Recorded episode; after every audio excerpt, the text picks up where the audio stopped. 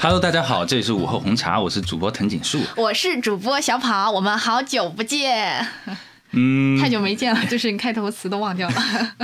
没有词没忘，就是永远都是好久不见，太久没见。对对对，就是确实，哪怕是只隔七天，让大家再听到我们的声音，我们都就都会觉得太久了。呃但是你们听到这期节目，应该是我们录制的一个星期之后了。你剪这么慢啊？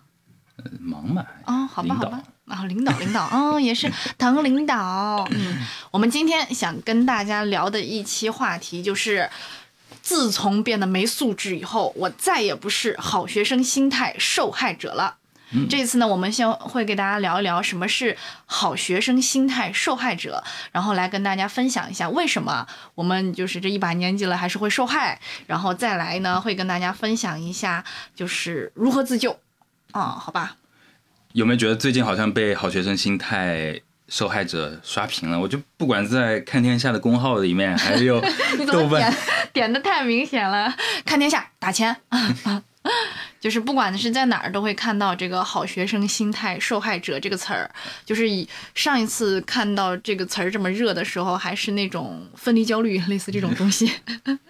哎，这个好像是不是在豆瓣上先先起头的，先有这对对对，就是豆瓣上面一开始是有一个小组叫做“好学生心态受害者”，然后在这个小组它是这么定义好学生受害者的，就是好学生心态呢，首先是人们为了完成上级期待而努力的改变自身，成为了他人眼中的。好学生，对吧？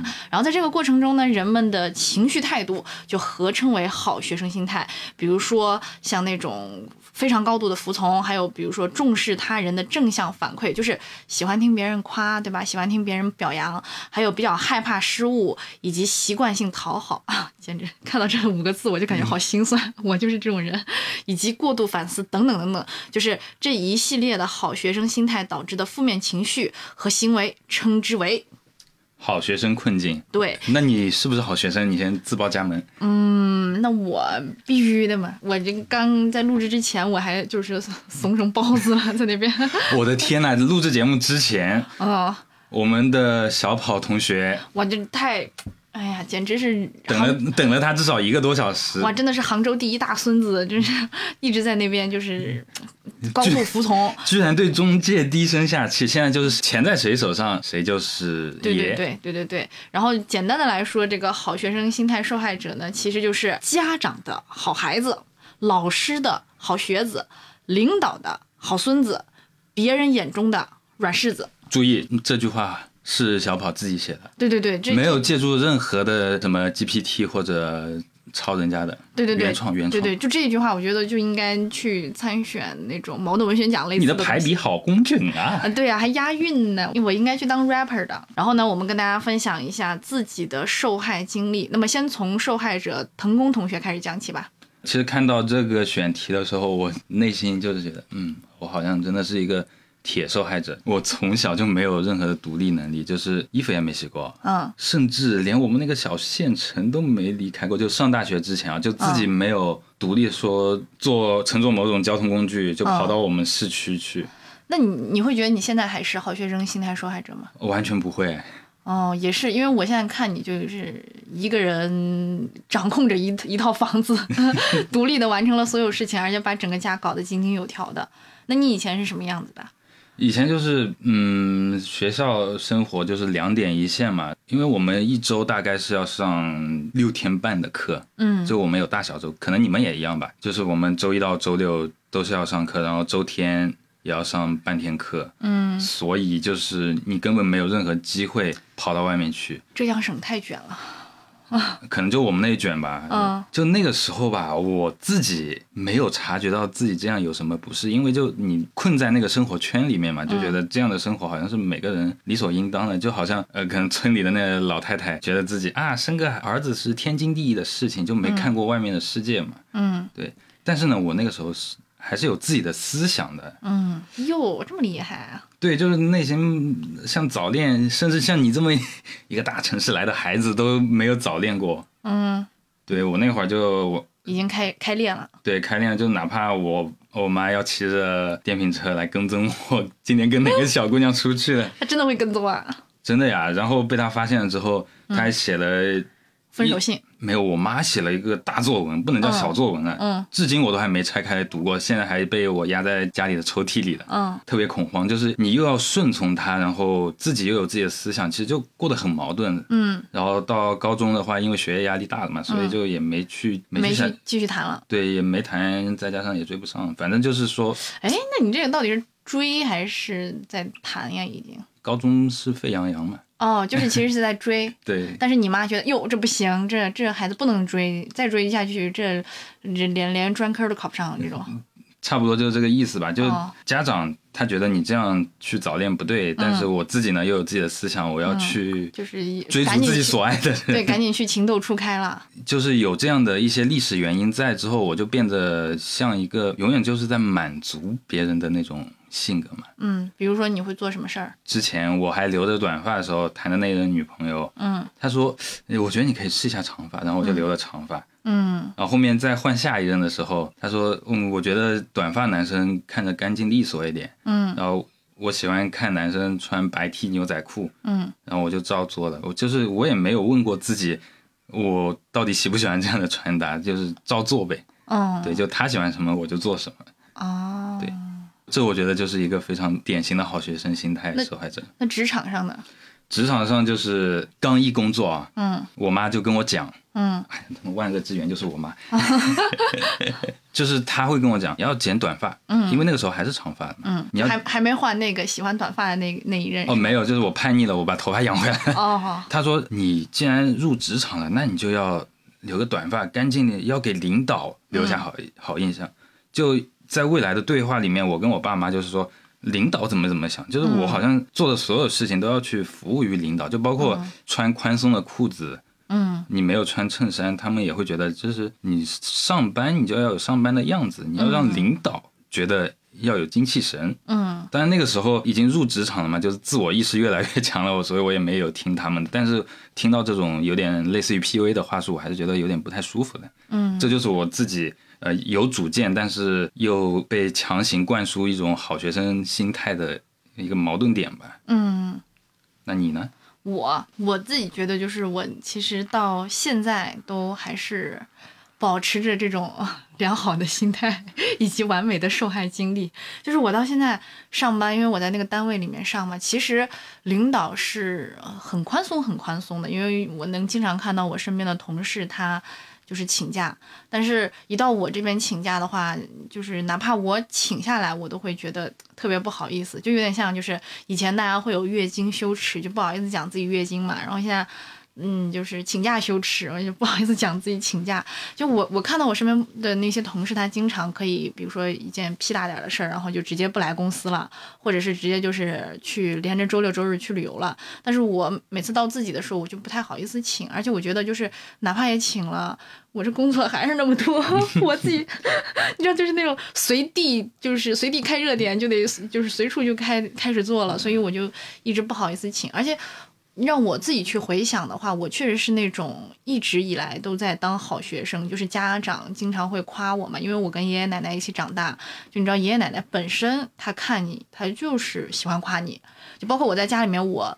我倒杯水给我爷爷，我爷爷都会表扬我的那种，然后我就会就是更喜欢去做这种事情，然后让家里人会看我看得更顺眼一点。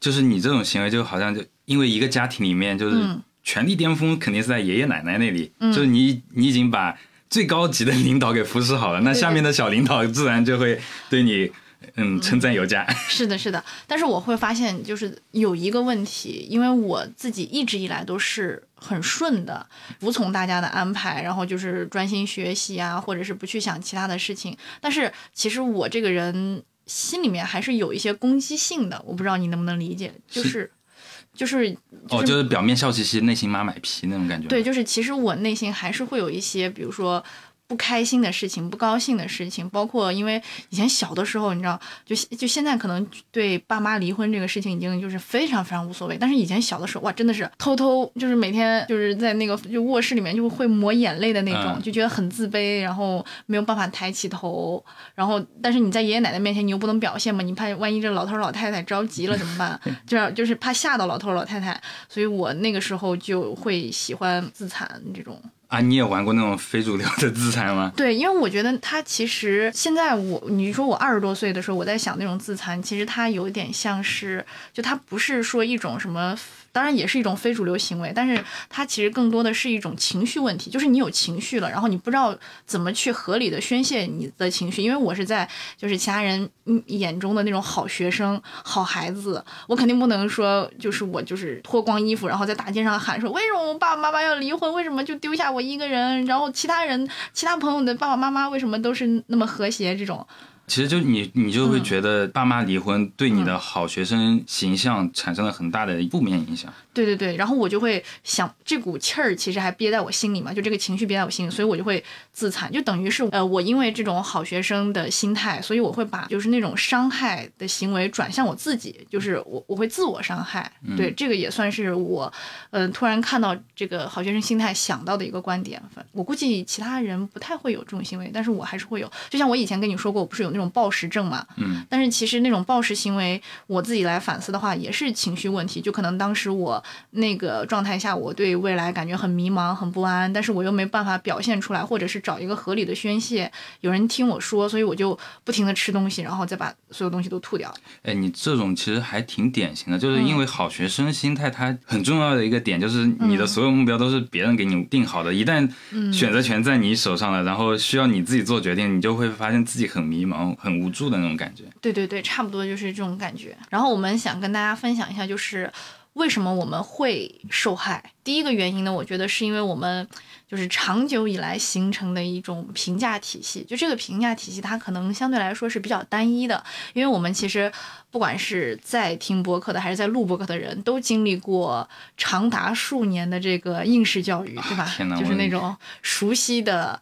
嗯，天天都在考试，然后看等着考试成绩，然后通过考试成绩来给你排名的那种经历，就这种教育，它其实很单一的，把分数作为了一个很唯一的。评判标准，所以以至于我们之中的很多人都习惯了，就是用一个单一维度的能力来证明自己。哎，就好像现在就是，哎，你有多少本证书？嗯，你赚多少钱？嗯，你本年度 KPI 完成指标怎么样？嗯，就所有的东西都是可以量化的。对，就是我们可能已经习惯了用一种东西来评价别人，或者是评价自己，所以你让我们再去，就是就是突然之间加入其他的评价体系，还是就是有一点难的。这也是。为什么我们会一直困在就是一个单一的评价体系中？就比如说，我们会一直困在渴望得到他人认可的这个评价体系中。再比如说，就是像很多人，比如说我刚上大学的时候，就会有那种很深的那种挫败感，因为一下子脱离了原本的那种评价体系，就你。从原本的那个呃学习很成绩还不错的同学，一下就变成了一个啥也不是的人，因为就身边的就是全都是萧山人是吧？就是身边比我长得漂亮的人，他可能成绩还比我好，那可能成绩比我好的人家境还比我好，那家境比我好的人可能还比我漂亮，对，就是这种感觉。那个时候就真的一整个崩溃。你刚上大学有没有这种感觉？我刚上大学那会儿有，我就感觉，因为我是浙江人嘛，然后我跑到重庆，就是重庆在我们浙江人的固有印象里面，应该是挺穷、挺落后的。嗯，然后结果一过去呢，哇，身边的四川同学、重庆同学原来这么有钱，嗯，我感觉自己像个丑小鸭一样。嗯，就是我那个时候有个室友，他真的特别好，就是他。就是考上一本来我们学校，嗯，然后家里就给他发了几万块钱的红包，然后他每周带我们挥霍，啊，没事花我请，他是人人是真的很好，嗯，现在想想都还挺喜欢他的。然后，所以这个就是好学生心态，算是第一次崩溃。因为我们是刚刚结束那个就义务教育嘛，然后第一次崩溃就发生在这个时候。就刚刚我们也讲到，就是这些评价维度，你有没有发现，它其实都是可以用数字去量化的？嗯。我不知道你有没有听过林子祥的那首《数字人生》？没有，就是他那首歌里面很多歌词都是一二三四五六七八，就都是数字。歌词有一句就是“人生有很多怪事”，就是都是用数字来定义的。就那个时候我听到，就是你的身高、你的体重，嗯。你的体魄，然后股票，所有的一切都可以被定义为数字。嗯，所以他这首歌名叫《数字人生》，那就好像我们自己的一些东西一样，就是你的存款、你的成绩、你的身高体重，对，一切都是还有你的 MBTI，对，全都可以被定义。然后我就觉得自己好像。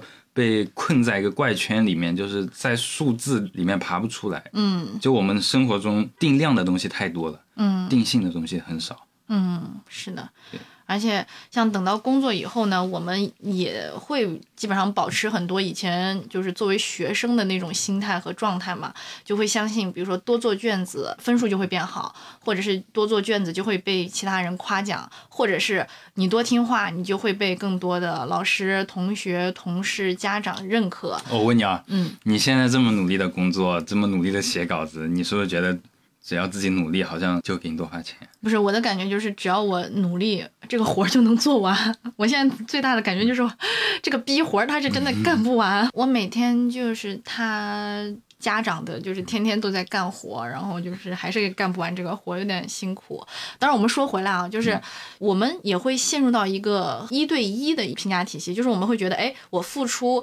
这一方面的努力就会获得认可，或者是获得大部分的认可。就我们会觉得啊，只要努力就会得到认可。但是实际上，社会它不是一个单一的轨道，社会是一片大草原。就是你如果只靠一个方面的技能，真的是远远不够的。对这个思想，嗯可能就来源于我们高三的那种励志话语，拼搏百天，嗯制胜清华这种这种东西。对对对，就是当时可能已经刻骨铭心了。对，就是好像说，你只要努力的去学习，你分数就会提高。那么嗯你放到社会里面，你就会觉得，只要你努力工作，那我就能升职加薪。但是社会太复杂了，嗯变量好多啊，你不可能说你做一个事情你就可以得到一个结果。嗯，是的，是的。然后第二个原因呢，就是腾空来讲，其实我可能觉得还还跟我们就是我们家长制的这种社会或者父权制的社会有关系。啊。当然，先补充一点，就是我们所理解的父权制可能不能单指爸爸，嗯。它有点像单一领导体系，就是父权制的代表可能是你的爸爸，或者也可能是你的妈妈，嗯，就是说他的权力体系就是指向于某一个人这样子。某一个单独的人，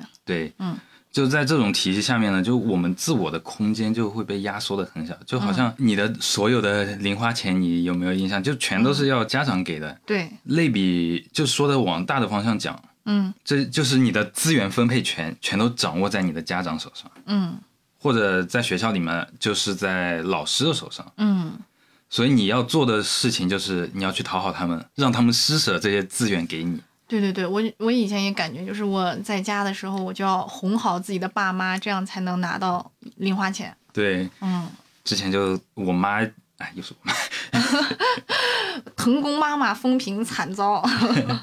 对，她就因为我以前喜欢蓄长发嘛，就嗯高、初高中的时候，就那个时候受了 K-pop 的影响，对，大家都喜欢养长发，嗯然后我妈就会讲，你不把头发剪了，就这个月零花钱就不给你了哟。嗯你如果不考到班里前十，嗯那我也不给你什么买什么什么东西，或者就是在学校那边，就是你如果不考多少分，嗯我这个评优评先的资格就不会给你。然后还有上了大学之后，没想到也会落到这种地步，就是评一等奖学金这种辅导员还是有蛮大的那种话语权的嘛。嗯如果不给辅导员好好打工，那我也不把这个机会给你。再加上现在工作以来啊，嗯我觉得就是业主跟乙方之间的关系嗯也是跟爸爸儿子一样，就是你俩本来正常的关系就是说你甲方提需求，乙方来服务你的需求，结果就后来变成甲方不论提什么需求，你都要去完成。为啥？就是你如果不帮我做这个，那你们这个合同款我就不打给你了哟。然后。哦，是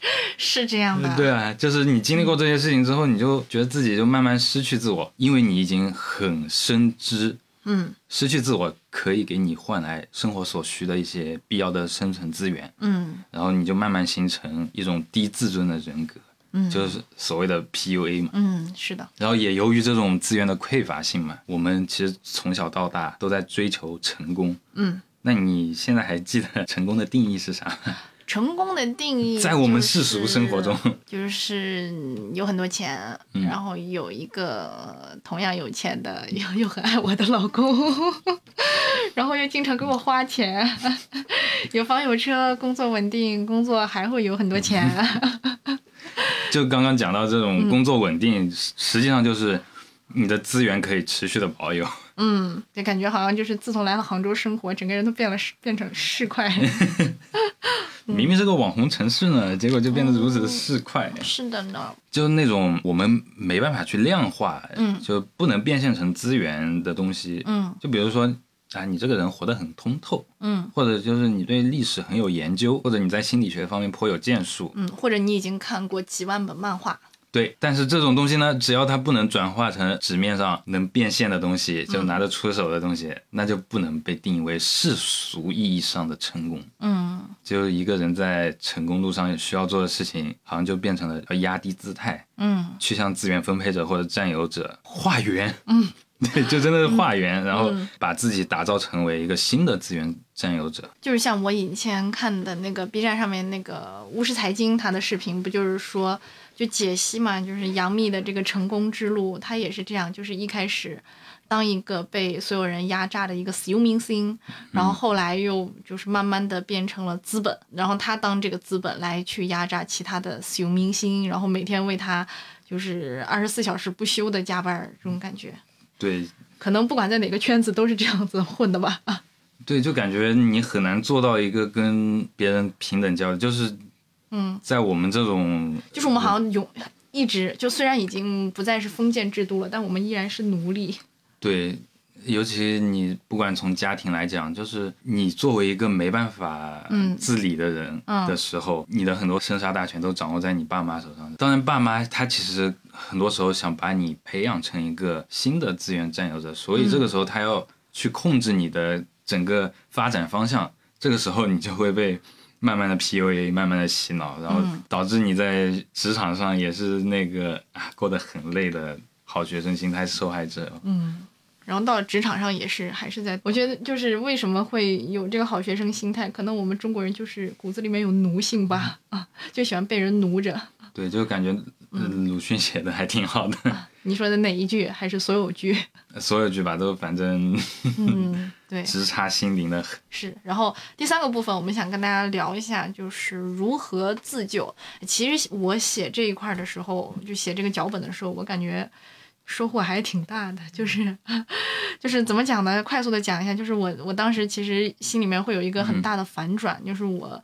已经当奴当了一天了，嗯然后突然之间就是看这个如何自救这一块，我就在想我怎么写，然后整理了很多思路，写下来以后，我就觉得，哎，我得这么做，懂得很多，做的太少。你没有没有，就是真的正巧给了我一个机会去实践一下。就是我在，嗯，就是我在门口等人的时候，就是会有那个推销嘛，就是搞什么好像是美容院之类的那种推销，然后他就在你面前就跟你说话，然后我说不用了，我在我在忙，然后他就说那我等你，然后我说你不用等我。然后他又过了一会儿又凑过来，然后跟我说话。但是其实一般这个时候我都会就是比较心软，因为我觉得大家也都挺不容易的。你说你出来推销，你也是真的也厚着脸皮在干这个事情，然后也不一定能赚到钱。平时的话，我就会直接让他讲完，或者是怎么怎么样这种的。但是今天就我写完这个自救指南以后，我就立刻改变，我就对他说：“我刚跟你说了，不用等我。”然后他就默默的走掉了。就是我从一个好学生心态，终于稍微救过自己一次。哎，我也是会陪这种推销的人就聊蛮久的人，但是我的思路跟你不一样。嗯他如果找我推销一个产品，我就会跟他说：“哎，你们这工作还挺辛苦的。嗯今天今天你们你卖出去多少单？”然后就把话题往他身上引。他说：“嗯哎，确实卖不了多少。”嗯就我说，你看你你老是碰到我这种就没需求的客户，然后巴拉巴拉就帮他吐苦水，然后吐完、吐完口水，哎啊，我先走了啊，然后他就会哦，谢谢哥，然后他就走了。你是干嘛？就是随地心理咨询是吗？对，随地心理咨询，然后被我一 一顿洗脑之后，他自己就心满意足的走了。虽然没卖到钱，今天好像也有被治愈到呢。谢谢客户。哇，你你这是什么大善人？那我有一点在想一个问题，就是你怎么那么闲呀？怎么跟人家聊那么久？就是你你会感觉得到这个人是难缠或者不难缠的嘛？嗯就是碰到难缠的，我会这样子去；如果不难缠的话，我可能哦谢谢不用拜拜，然后他自己也会很识相的就嗯，就是碰到难缠的，你会把他给缠晕。对，哎你缠我，那我就缠你。我们说回来啊，就是嗯自救。当然，自救的话，第一步首先是要对我们之前所说的那种权利进行一个祛魅的大动作，也就是嗯你不要害怕，就是你在家庭的话，就不要害怕你的爸妈，然后你在嗯职场上的话，就是你不要害怕你的领导，当然你还是要尊重他啊。嗯，对，然后还有比如说你在日常生活中，你也不要害怕去犯错啊，或者是怎么样的。然后第二部分呢，就是你需要告诉自己，一件事情，就是你一定要明确一件事情，就是你这个人生啊，一辈子就是这么长，你犯一次错，你真的不会怎么样。就是就是，比如说你因为职场上面的某一件很小很小的事情，比如说你说错话了，或者是就是把一个朋友给逼急了，他把你拉黑了，这真的就是你人生长河中非常非常小的事情，你也不会写到简历里面，所以不用害怕，不用太沉醉于就是这种愧疚内疚中，然后也不用就是畏手畏脚的太紧张，哎，你现在有这样做吗？这种吗，嗯，有呗。就是本来我可能找就是都不敢找那个中介，我现在还是去找那个中介，问他要我的钱。哎，你之前就是在工作里面说错话，你自己会不会拧巴一天？我会，我真真的会拧巴一超天。拧巴是吧？对对对，我之前就是可能就是发消息嘛，就就是厚着脸皮要去找人，嗯，办事儿，就是，然后他没回我，有的还是一天都没回我，嗯我就真的一天一整个大崩溃的一个感觉。然后嗯到了第二天，他回我说昨天太忙了没看见，我一想，唉，吓死我了。然后从那以后开始，我就就会觉得，哎，这都是小事儿，无所谓的，就是对，就是你在那里掰话，他爱不爱我？他到底爱不爱我？啊，对对对对对，这其实是一个非常非常小的事情，所以就是你给自己打好这个预防针以后，你就不会觉得犯错是一件非常怎么样、非常就是窒息或者是毁灭性的一个行为。然后第三点的话，就是希望大家能够变得更有主见一点。我现在发现我在变得慢慢的有主见，就是我我以前是一个特别特别没主见的人，包括比如说以前分手的时候，我就是不知道该怎么跟跟人家分，我就会让我同学先别睡。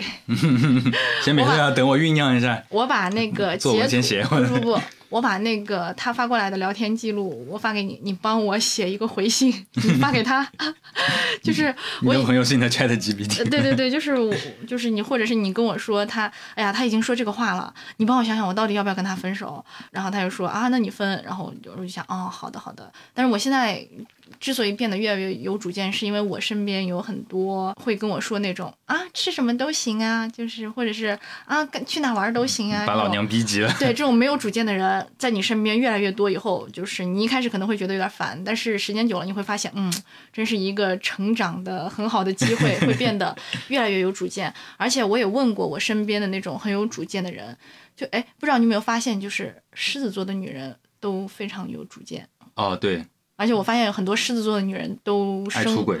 啊，我这样说婚姻非常幸福，你怎么就是一下变成了爱出轨？就是我我真的发现身边很多狮子座的女人，就是那种事业有成，然后婚姻也很幸福的那种，哎，真是单一的评价标准。所以我就去问他们，我说怎么样能够变得更有主见一点？然后他就说，其实变得更有主见的前提就是你要先自私一点，你要先变得自私，你要多为自己考虑，就所有的事情你都要从自己的利益出发。完全完全不需要先从他人开始想起。对，前两期节目，请你回听一下好吗？我讲过这很多的，但这个自私并不是我们贬义的那种自私，啊，就是多为自己思考。啊，对对对，这个自私就是多为自己思考。还好我们做的是播客，这要是出的文章，那就这种谐音梗就用不了了。对，就是。这个自私，它其实是没有错的。你要拥有这种被别人讨厌的勇气，这样你才会更大胆一点，而且你会做那种至少不会让你的利益后悔的那种决定，对吧？对，我跟你讲，前两天嗯，我妈，你你妈，哎，今哎这一期节目，你妈就是含妈量挺高的。对，就是她给我发了就是事业单位的我们县里的事业单位考试报名的一个列表嘛。嗯，他说呃试一下，今年也继续试一下。啊，我说不用了，我说人各有命。你开始从那种就是心态挣脱了，或者说你应该，你已经就是站在了加害者的对立面，站起来了那种感觉。对，就是我现在已经完全不害怕了，因为我觉得之前受害次数太多了，就包括我一开始文理分流的时候，我想选文科，结果给我强行嗯软磨硬泡让我去学理科，嗯这是我非常不爽的一个点啊。嗯接着在我大学报志愿的时候，给我硬报嗯 土木工程，嗯这也是我另外一个不爽的点。嗯然后我发现，就是因为让别人做决定，就是自己会走向一个自己完全不喜欢的路，嗯，所以我觉得接下来的决定要我自己做，我不想再听任何东西。哦，对，你知道吗？我爸跟我讲说，有好的不选，嗯非要选坏；干部不当，非要当工人。那这个工人不是他们选的吗？对啊，就一开始你已经把路给我标定好了，那你嗯，接下来我就只能这样走了呀。但是你会不会觉得你妈让你选理科还是一件好事儿？也没有，就是从现在来看，不然你就会拥有三千块钱一个月的工资嘞。也有可能我就考上公务员了呀。哦，这样就是也算是又又一次实现他们的梦想，是吧？对啊，至少现在也不会天天在我面前碎碎念嘛。嗯，然后第四个点就是你需要找到自己的价值。那在找到自己价值的时候呢，首先你是需要先去重构这个价值，就是你不要再让自己存在在一个单一的价值体系，就是比如说对于女生来说啊，就是体重。或者是对于呃职场人士来说，就是领导开心，或者是甲方满意，或者是对于那个就是学生来说，就是成绩最最好，或者是当一个乖孩子之类的。然后再来就是你需要去多夸夸自己。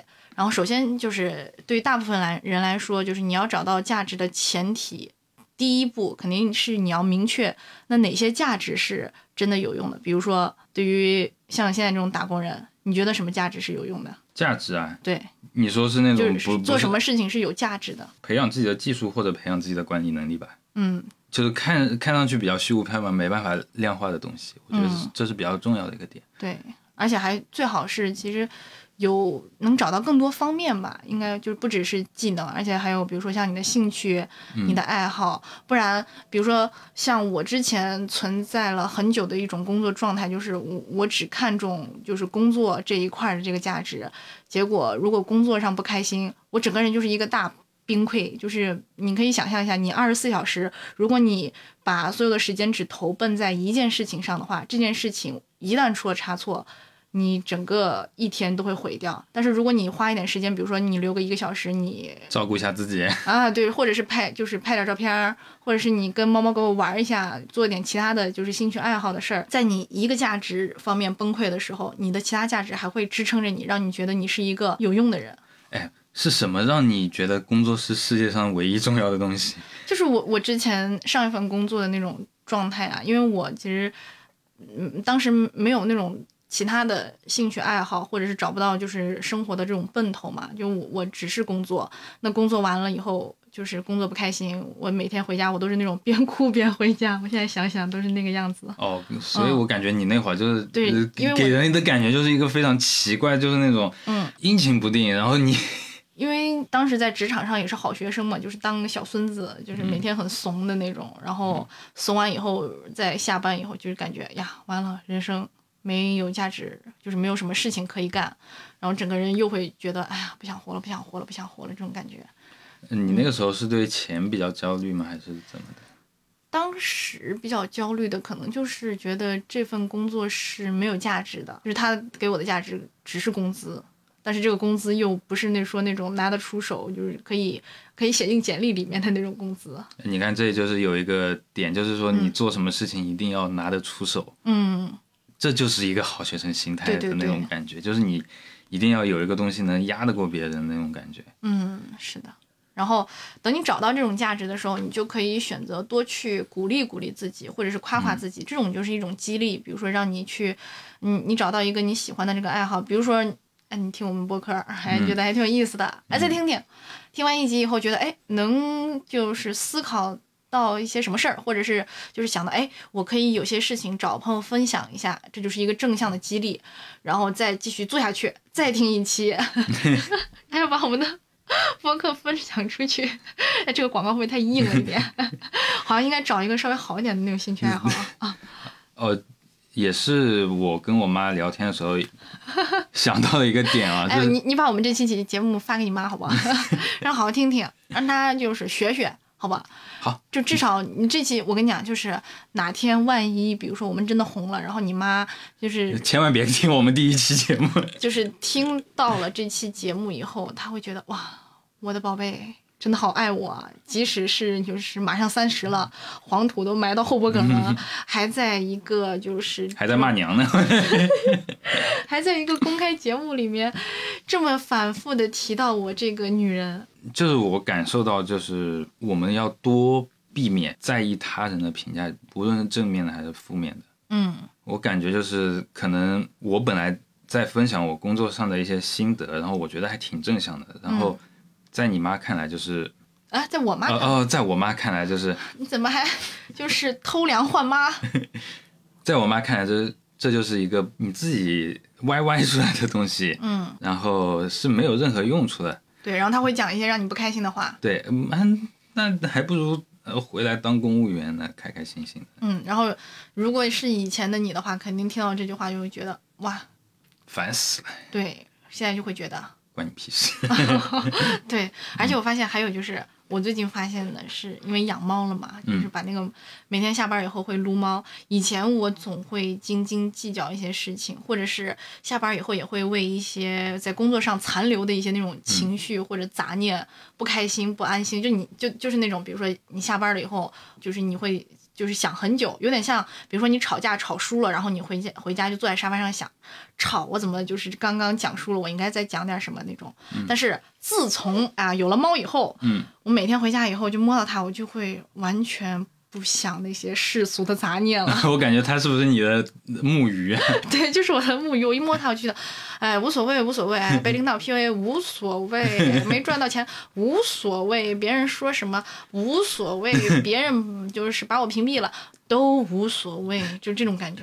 对，这就其实找到一种自我的感觉，嗯，就把自己一天产生出来的没用的雌性激素全都化解到猫身上。对，全都就散落在它的每一根猫毛上面。对，嗯，然后最后的话就是大家可以在做之前，或者是在做的这个同时，你去多多的想象一下，就如果你不是一个好学生，你会不会比现在更快乐一些？哎，这个我深有体会，嗯就是我发小，嗯嗯，他不是读了大专，我觉得就是专科生跟本科生，嗯甚至研究生，就是他们有个很大的心态差别，就是他很赶。因为对于他们来说，就是我觉得自己学历拿不出手，就是偏底层的那种感觉，所以他就觉得反正我身后已经没有后路，我干什么都可以。然后他们反而是能做出很多让你觉得很佩服的一些事情。嗯就我发小，他其实之前一段时间赚的钱比我多蛮多的，就是他三十多万一年的时候，我才拿个十来万，然后他甚至还有自己的副业，就是他自己有一个小淘宝店，嗯。然后他甚至去卖什么游戏视频之类的，就是七七八八收入特别多，嗯。然后感觉他整个头脑生意经特别好，嗯啊，我有有我有时候就觉得，嗯，好像确实就是他对他们来说背水一战的感觉，反而能激发出更多的能量。对于我们来说，就是我好像就是要死守这一条线，对对对就求稳，一切都是求稳。对，要扛着这个人设过一生这种感觉。对哦，我在国企，我死活都不要去私企。啊，对对对，就是就就是这种感觉，而且还有就是身边也有很多种这样的吧。以前现在去看一看，我们小学，嗯，以前小学同学里面混得好的，哎，全都是没上学的。哦啊，对，真的，我我有一次我看我朋友的朋友圈，然后他说，哎，你记不记得我们那个同班同学？我说啊，记得啊，他不是初中的时候就是突然发疯，然后要去就是去拜一个风水大师，怎么怎么样？就当时他要学道，你知道吗？就是他出家去当道士。嗯我当时就觉得脑子有病吧，然后一打开他朋友圈，开了一辆贼大的一个宝马，我靠，我气 晕过去。我想，我说怎么做到的？他说啊，因为他就是后来去学道士了，然后给别人看风水，所以就是那些企业就就是开什么楼盘之前都会找他。嗯，哎，你看。早知道当时我就不好好不好好上高中了，初中毕业我就该跟他一起去混。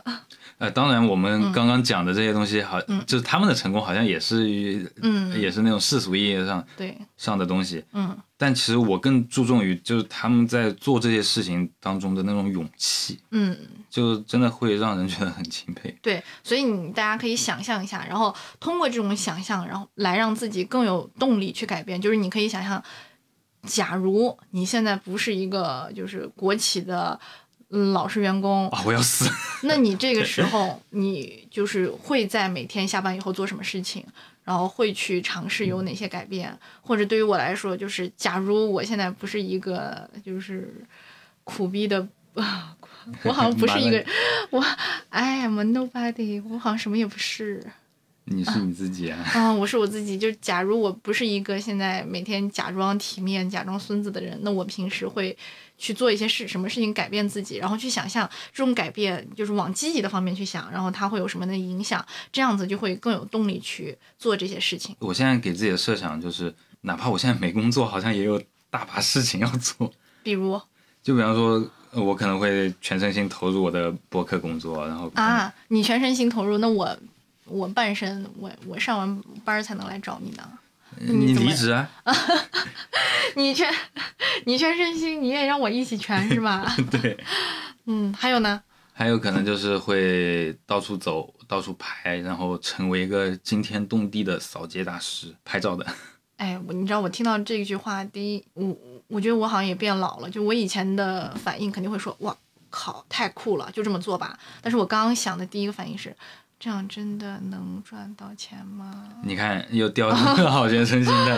嗯，对，就是，哎，你看，朋友们，我们是这样想的啊，就是虽然我们也讲了很多，就是为什么会有这种心态，还有怎么自救，但是其实我们还是会有一些这样的毛病。所以你们如果听完这期节目也没有完全做到自救的话，也不用给自己有太大的压力，也不用自己 PUA 自己，没关系，所有人都是这样，就所，有人慢慢来。对所有人都是这个屌样子，大家不用给自己太大压力哈。嗯，反正我已经改的差不多了。哦，我看看我们的小跑同志大概需要我花多少？努力赶上你，好吧？嗯嗯，你除了那个扫街，还有什么想法？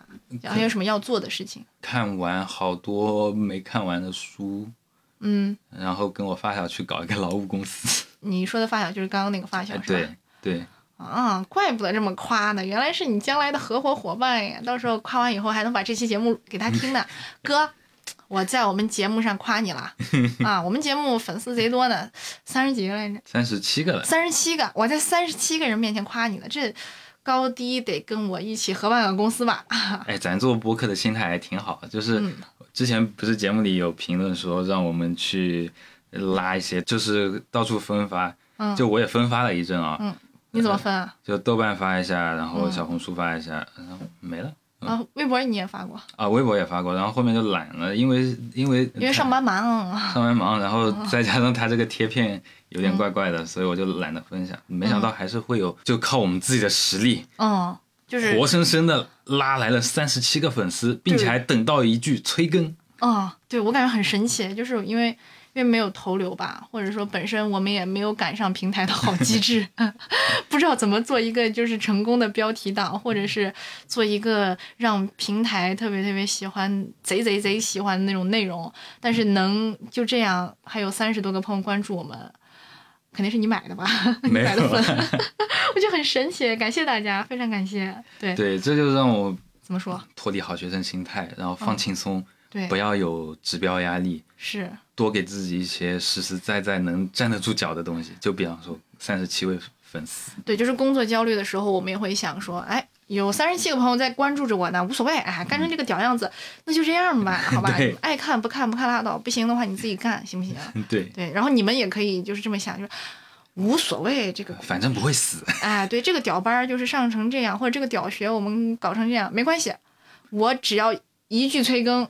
我关注的就是 午后红茶的这个主播就会立马更新。这个世界上有一个人至少是在乎我的，有两个人，一男一女，一个就是一个九五，一个九七，哎，一个民工编辑，一个 呃，土，土木战狼，都在为我服务呢。对，嗯大家只要抱有这样的心态，就是错了又不会死。嗯你说错话了，领导说不定根本不在意，嗯，或者说他在意了又关你屁事。对，或者是你就直接想，没关系，这事儿又不会写到简历里面，对吧？对嗯，就保保持这样的心态，你就会觉得，哎，就这样吧。对，无所屌味。嗯，好，好了，那我们今天的节目就到此结束啦。希望大家能够再来一句催更吧，我也看看到这两个字还挺喜欢的。哎，挺挺开心的，嗯，对，谢，记得催更哦，嗯，对，记得催更哦。我们下期再见，八八六，八八六。